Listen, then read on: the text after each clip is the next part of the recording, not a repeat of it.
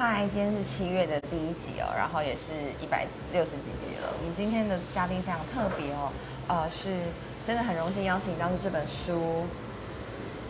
《温柔生产之旅》于海豚的《温柔生产之旅》这本书的作者玉文，然后 Alison，他来跟我们谈谈什么是温柔生产，然后以及我觉得是呃，身为女人的一个很棒的疗愈之旅之旅，还有很棒的礼物哦。那我们就来欢迎 Alison，大家好，嗨，你好，很开心。对，因为呃是透过朋友的介绍才认识 Alison，然后就是第一个当然对于你的 hashtag 就会是温柔生产，对吗？嗯那能否就是简单的跟大家说说，到底这是一件什么样的事情？嗯，其实对我来讲，呃，我并不真的把自己归类，就是在做完全就是在做温柔生产。其实比较是因为我自己的经个人的经历，嗯然后把我带到我刚好碰触到的是孕产这一块，因为我觉得它是女人很很重要的一个生命的历程，然后也是一个一个，我觉得是我的女性力量的觉醒的一个过程。然后，呃，我觉得很可惜，因为大部分的人都用很害怕、很恐惧，然后很负向的方式来面对它，所以经历就是真的都是很痛苦、很危险、很很很痛之类的。所以，呃，我觉得太可惜了，因为如果真的可以转换一下信念，然后转换一下就是你去看待这件事情的心情感受，然后呢，用很很充满爱的，因为你真的是迎接，你是在爱中才会把宝宝做出来，所以也是可以在爱中把宝宝迎接到世界上。所以它是一个真的是催产素大爆表，就是 爱的荷尔蒙，就是我那种幸福感是很强烈的，是我觉得一生当中可能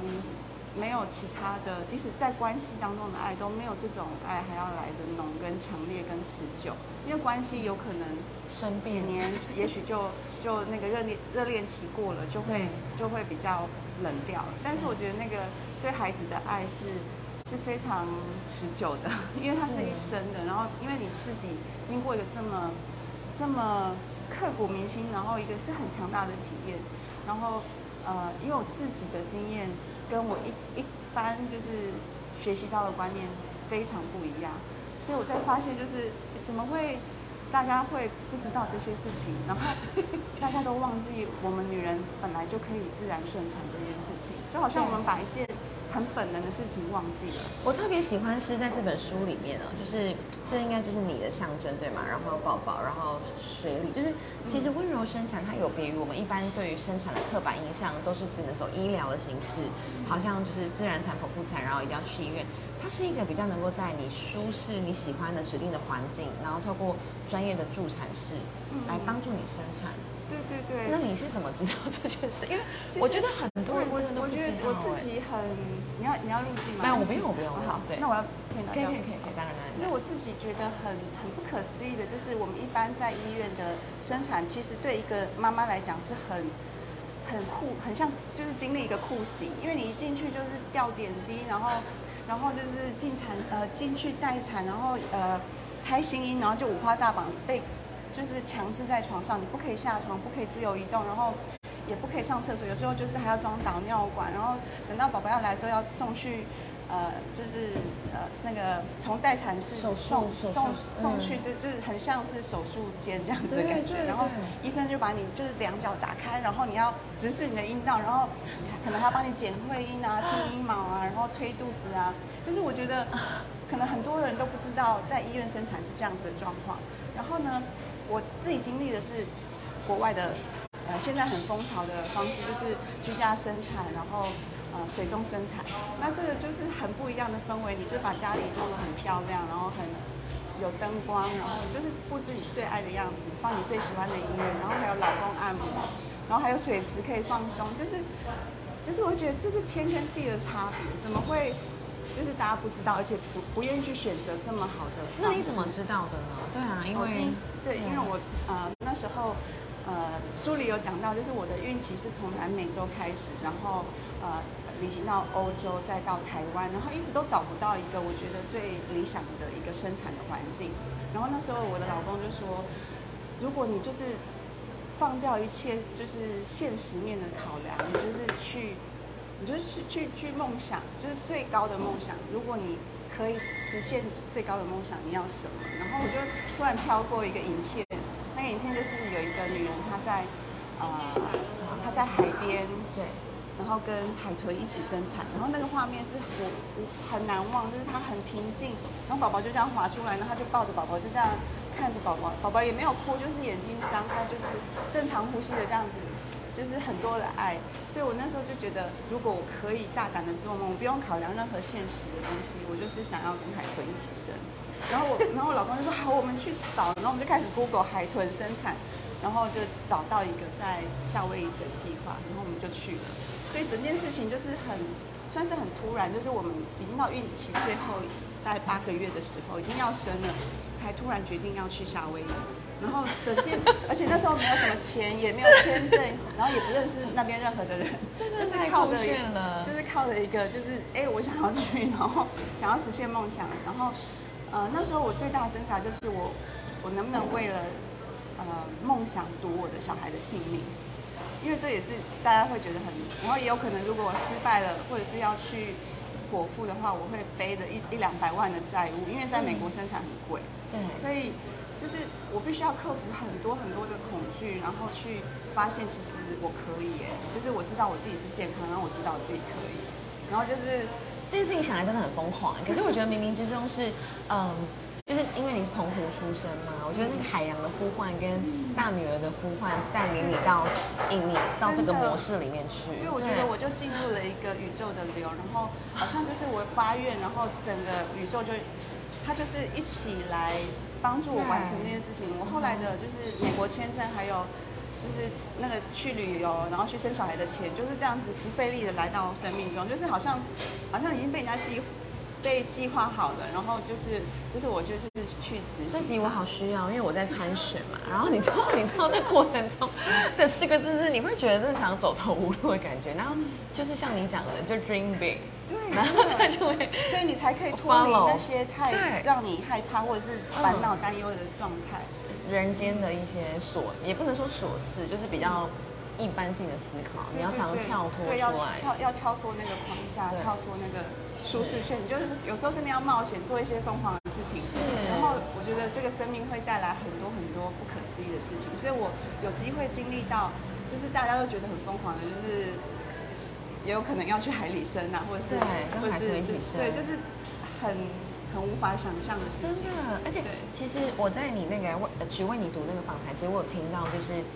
老公你的伴侣他之前可能是因为以前就得得过癌症，然后后来又复原，就是等于你们两个身上好像都有很多不一样的计划跟奇迹发生，所以会让你们更能够。跟别人思考的是不一样的。对，因为他面对的是最深的死亡的恐惧，然后我面对是女人最害怕的生产的恐惧，所以生跟死就这样子交交杂在一起。所以我觉得可能是因为我们，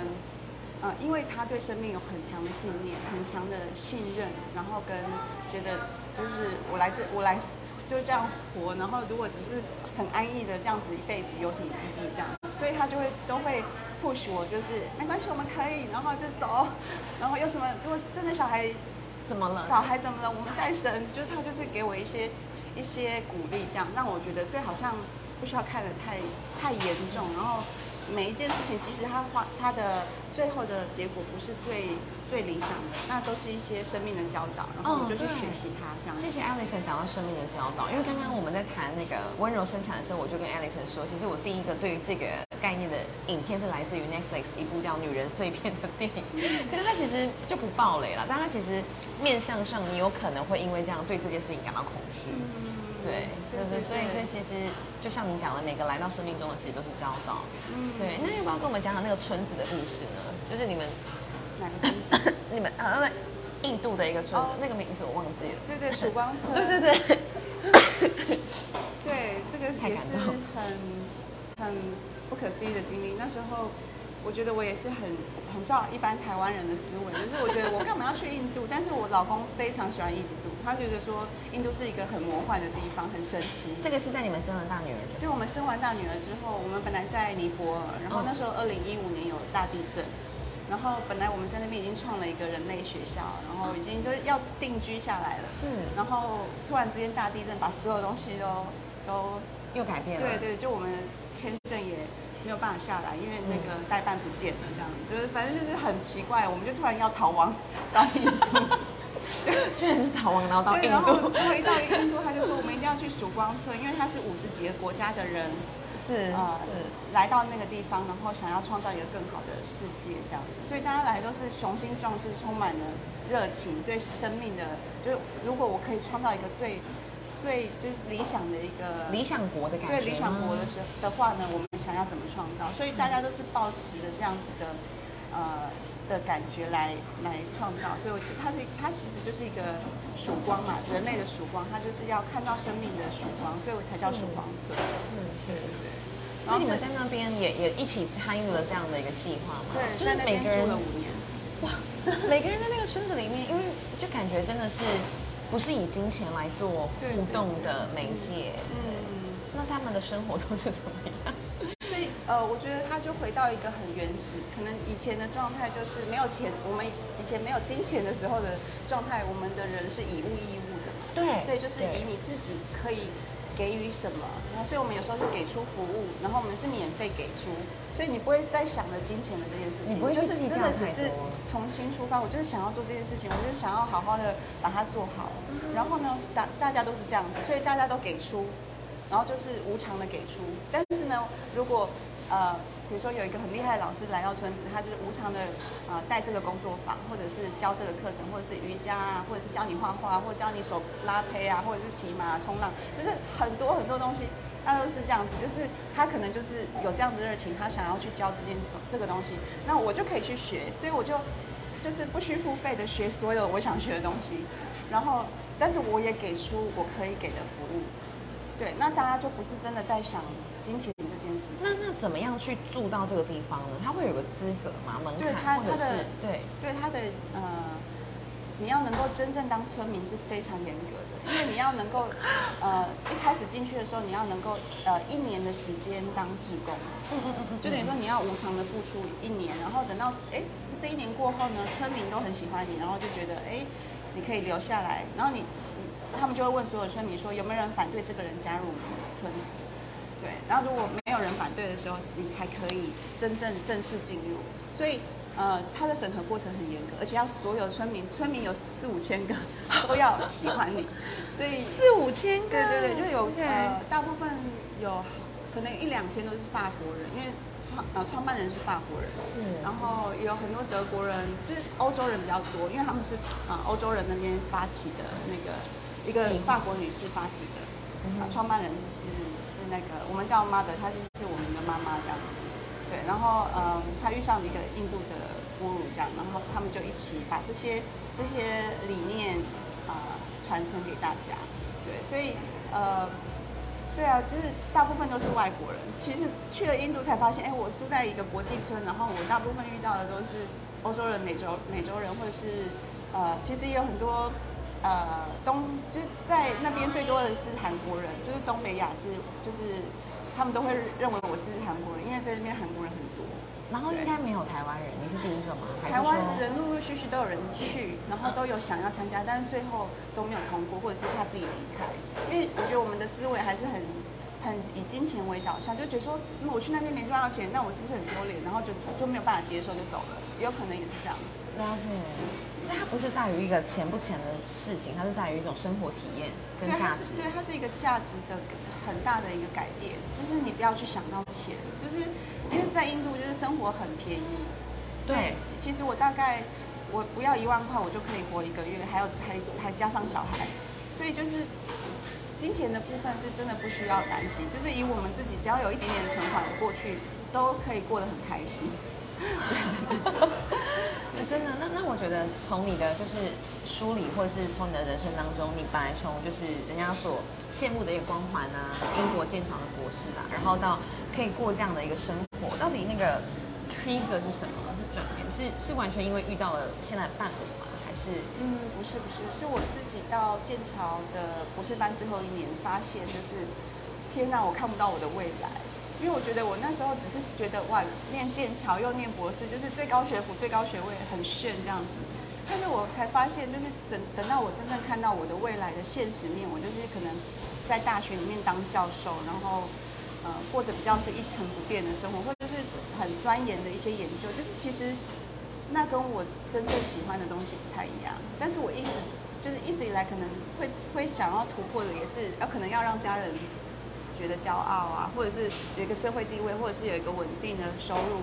所以我发现我做这些事情不是为了自己，然后最后受苦的是自己，因为我最后就忧郁，就觉得那我这样活着要干嘛？我做了一件这么痛苦的事情，虽然说是全世界都觉得哇，你有你有最好的工作啊，你很受尊重，可是事实上我我的内心是觉得很空虚，很很没有意义，因为我根本不喜欢做一个打打小孩的数学老师，可是我那时候还会打小孩，所以就是觉得做了很多跟自己的信念违背的事情，所以内心是痛苦的。嗯。对，那我也是忧郁了一年之后才才走出来，然后才真正能够去去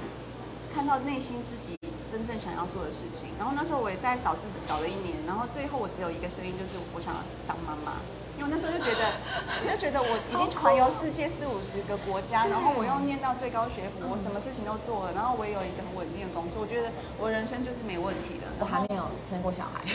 但是我就是对我还生小孩，然后我其实一直很想，不知道为什么，就是以以我觉得台湾的我们女性长大的这个过程中，其实一直被洗脑成就是生育是蛮蛮可怕的一件事情，所以我觉得。就是正常来讲，我应该会不想要生育，但是我不知道为什么，我觉得内心是很渴望这件事情。对，所以就是很像是我就放掉大脑，我不要去想到那些现实面，然后我就开始就是跟随我的心，然后我的心告诉我要做这件事情，我就去做。然后我真的去做的时候，就觉得哎，好多就是很多很多的喜悦，很多很多的正能量进到生命中。对，因为我自己其实，在二十五岁或是之前啊，我会觉得说我应该要生四个小孩。我很想，也是跟你一样，就是就会觉得很想要有这样的身份跟这样的体验，但是现在还缘分还没有到。但是因为刚刚听那个 Alex 说，第一胎是在三十，对我第一胎三，我那时候三十岁就很疯狂，我就一直很想生小孩，然后 然后就是跟我呃。当时的男朋友就计划了大概有一年的时间，然后就有一天他就打开门说来吧，然后就我 们我们来来做宝宝吧，对，然后然后就一试成功，然后就很糟糕了真的要生，然后才开始就是环游世界的生产之旅这样，酷毙了。然后然后第二胎是在四十岁，对，第二胎是隔了九年，然后我其实那个中间的历程一直都很想再生第二胎，那我也是觉得可能那时候的缘分就是就是。就是这样子，嗯，所以，呃，等我觉得等了九年，让我就是更更深入的去学习这些东西，然后中间也陪伴很多产家，然后，嗯，我觉得就是把我自己，呃，生命感就是可以到一个最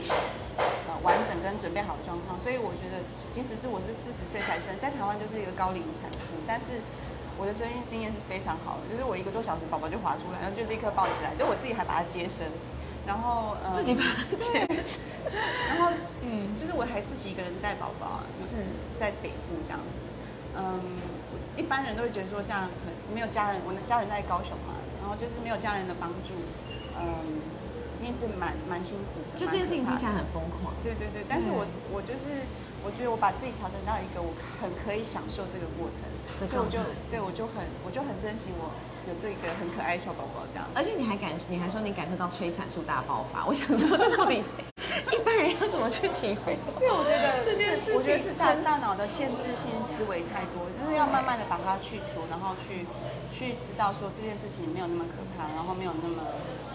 那么痛或者危险。就是我觉得这些都是一些木马城市，就是一些病毒。就我们要是 debug，debug，对，我们要 debug，然后就跟然后很知道很纯粹的生命。就是一个，就是你是应该要来享受的，你不是来受虐。对对对。因为我听到你在访谈的时候，你有说到，就是你这样子温柔生产的宝宝，好像其实他是跟爱是非常有连接的，他不是在恐惧里面。对对对。所以真的可以用这样子的能量去生小孩，真的会，这是最最大的最大的喜悦。好，我一定会的，很受鼓舞，我一定要去推广这件事情。因为我觉得有时候。我一定要推广。对，很多时候有些故事啊，像你说的女人碎片啊，对，然后像有些纪录片，有可能它刚好记录到的是一些比较嗯也许不是它那么不是进入到正向快乐的对对对，但是嗯。每个人经历不同，很多人都有很好的经历。然后我们很幸运的在台湾也是有很多人现在都有这样的经历，都在做分享。所以嗯这件事情，我觉得慢慢会越来越越多人看见，然后越来越多人谢谢。你走在先驱哎，排业的部分，对，而且台湾其实医疗资源大爆发嘛，真，所以就是又给其实生产在台湾很安全。对啊那如果你不用担心安不安全这件事情，因为它就是即使这难产难产大概只有百分之十。百分之九十的妈妈都是可以顺产，然后大部分是被吓到，然后就就整个缩起来。对所以如果你就是不要被吓到，然后真的就是很勇敢的去去经历它，真的会不一样。我觉得还是在思维的模的对对很多。都是在信念上面。那我想要再继续问的事情是，你刚刚说忧郁了一年，然后找到自己这件事情，跟现在你开这个女人的僻静营这个东西是有连接的吗？对其实其实是很重要，因为我其实，嗯，大概十年的时间在陪伴产家，但是我发现，嗯，并不是所有人学了温柔生产，他就一定能够经历很温柔或者是很很好的体验。那问题就是他有太多相关的事情，他都还没有好好处理。就像女女人的一些创伤疗愈这个部分，要先去处理经历它，然后亲密关系，其实他他会碰触到太多太多的层面，所以不是说你只学温柔生产，你就真的可以有这样子的经历。那我也因为这样子，我就觉得啊，我我应该在呃带领女人疗愈的这一块，然后让自己让人可以知道说自己的力量可以慢慢从你在疗愈他的过程，在释放这些伤痛的过程呢，你就会越来越豁然开朗，然后越来越能够呃走出自己。那因为你即将就回到西班牙，未来这个僻静营还会在台湾会，我每年都会回来一次。OK，对，所以应该明年是端午节那个前后还会再开。好而且我们甚至还会开进阶班，就是通常我们是四天三夜，一个一个连假的时间，但是我们也会有一个进阶班，就是呃比较深入的一一周的时间的笔记。对，其实，在国外我大部分是待一周，因为一周的时间你才有很充分、很充分的时间去做一些很深入的一些体验跟处理。对。我们一般对于这个僻静或是闭关的想象，可能就是进食，然后就一直冥想。那你能否跟我们介绍，就是在你的这个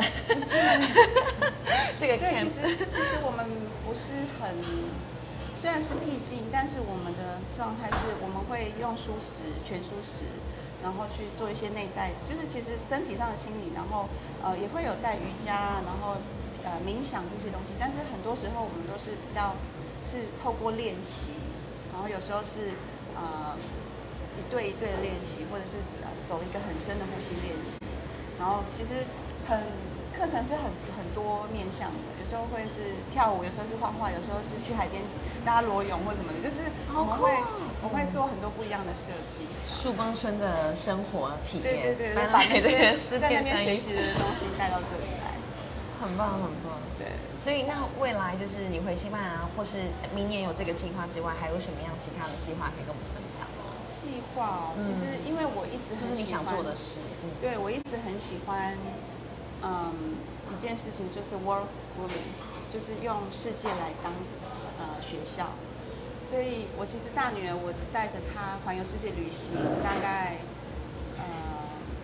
大概到她大概就到了我们进入曙光村，所以四五年的时间我们都在旅行，然后去很多不同的国家，然后就是让小孩可以去当地去体验文化，然后去学习语言，然后去吃他们的食物，然后去就是去呃知道很多不同的面向，就是这世界有太多很美的地方，然后很棒的人，所以我觉得可以让小孩去体验是很好的一件事情。所以我呃我现在也有一个计划，就是我会带我的呃现在两岁的女儿去世界旅行，然后因为我大大女儿也有过这样的经历，然后可能会把它写成我的第二本书。对，哇，好期待！就是我觉得育书名儿出来了吗？还是呃，叫做 Round the World Baby，就是哦环游世界的宝宝这样子。对，就是想想要让大家知道，就是你育儿不用用很辛苦的模式，然后你也，就是我觉得怎么讲，旅游不用很花钱，它有很多很多就是不需要花钱的方式。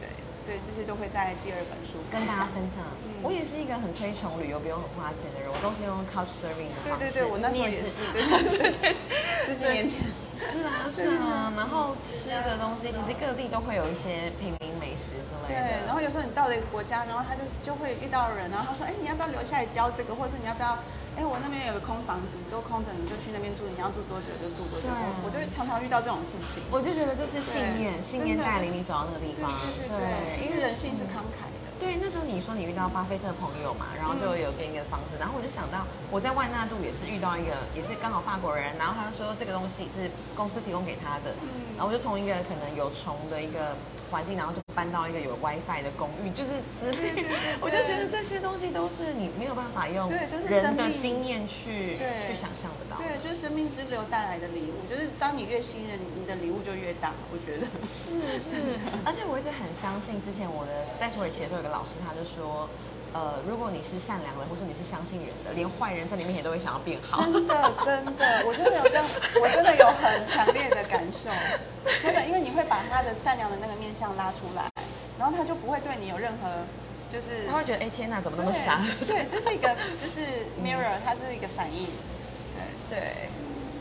谢谢。所以真的 真的没有太多需要恐惧，我觉得生命没有太多需要恐惧，金钱也没有需要太多恐惧。生育，生育是人的很自然的一件事情，就是用很自然的。还会再生一胎吗？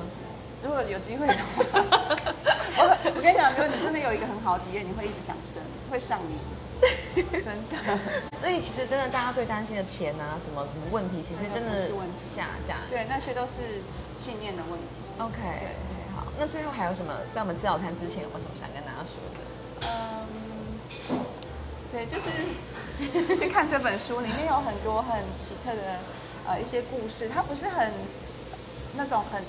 一般的那种工具书，或者是呃很难看、很难理解的东西。它就是一个故事，然后从故事的层面带入你经呃经历它，然后去了解为什么我会有这样的经历，然后为什么会。对对对，它很好。有些人他一个晚上就看完了，然后有一些也有一些我之后的产家的故事。然后其实进入到这个流之后呢，哎，很多人他都跟着我进来，然后他们也有很很惊人的一些经历，所以里面都可以看到他们的故事，这样子引发你的内在能量。好。谢谢爱丽丝，谢谢，也谢谢介绍这家很厉害的早餐店哦，在四维路上接你。哎，它有这个抹茶抹茶芋头蛋饼，对，它是芋头的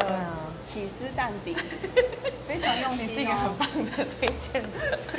因为我每次做这个早餐系列都会忘记讲早餐，那聊太开心。好，谢谢爱丽丝，谢谢，拜拜，祝你就是回西班牙成功呃顺利顺飞，然后之后回来还能再见面。好，好，拜拜，拜拜。